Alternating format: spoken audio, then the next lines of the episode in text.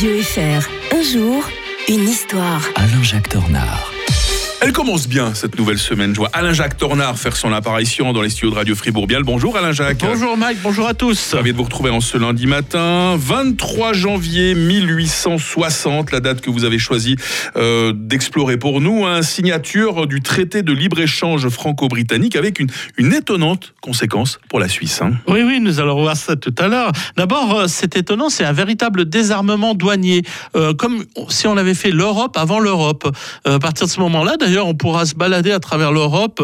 Euh, des, écrivains diront qu'ils pourront traverser toute l'Europe avec simplement une carte de visite, pas besoin de passeport. Tellement il y avait de libre-échange, de libéralisme. C'est vraiment, euh, on pense toujours le libéralisme de à la Thatcher, vous savez, la fin du 19e, du 20e siècle. Là, c'est vraiment une, for- euh, une forme de libéralisme. On abat les barrières douanières.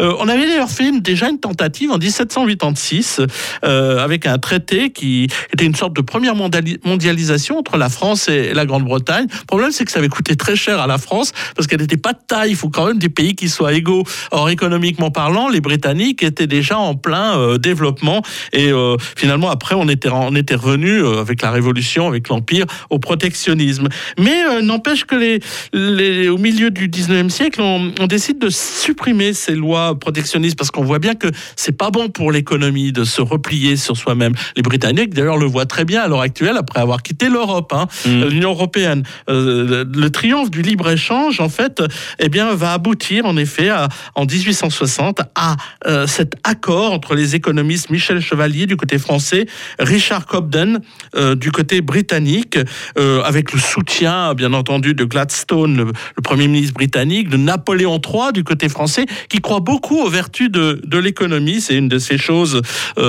qui sont importantes. En plus, il y a une grande amitié à l'époque entre la France et l'Empire britannique, avec la reine Victoria, qui adore venir manger des gâteaux en Normandie, dans, son dans le château d'Eu. Donc, euh, c'est- une bonne période, une bonne conjoncture. Alors, euh, enfin, euh, l'Europe atteint une forme d'équilibre. D'ailleurs, les Anglais et les Français sont tellement amis euh, qu'ils font une expédition en Chine. On en a parlé d'ailleurs il y a quelques mois, où ils vont piller le, le palais d'été, impo- imposer des traités absolument inégaux à la Chine. Qui s'en souvient maintenant Parce que là, Mm. avec euh, il y a une idée de revanche avec la mondialisation actuelle en faveur de la Chine contre ce, cette idée que c'était les Occidentaux qui leur avaient imposé quelque chose. Mais il n'empêche que pour la Suisse, c'est très important parce qu'elle ne voulait pas entendre parler de l'égalité entre les juifs et les autres religions en Suisse. La Constitution de 1848 n'avait pas prévu cela. Sauf que pour faire un traité de libre-échange qui soit appliqué à la Suisse, il fallait pouvoir euh, que les, les juifs français puissent venir s'installer en Suisse. Mmh. Et donc, on ne pouvait pas traiter de manière inégale les juifs français et les juifs suisses. Ce qui fait qu'on va aboutir à une révision de la Constitution en 1866 et une révision totale en 1874.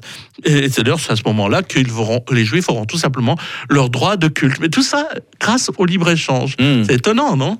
Les aspects méconnus de l'histoire. Il est passionnant, notre historien. On le retrouve demain. On rappelle Alain Jacques Tornard que vous êtes quand même le spécialiste de, ré- de la Révolution française. Bon, on va revenir.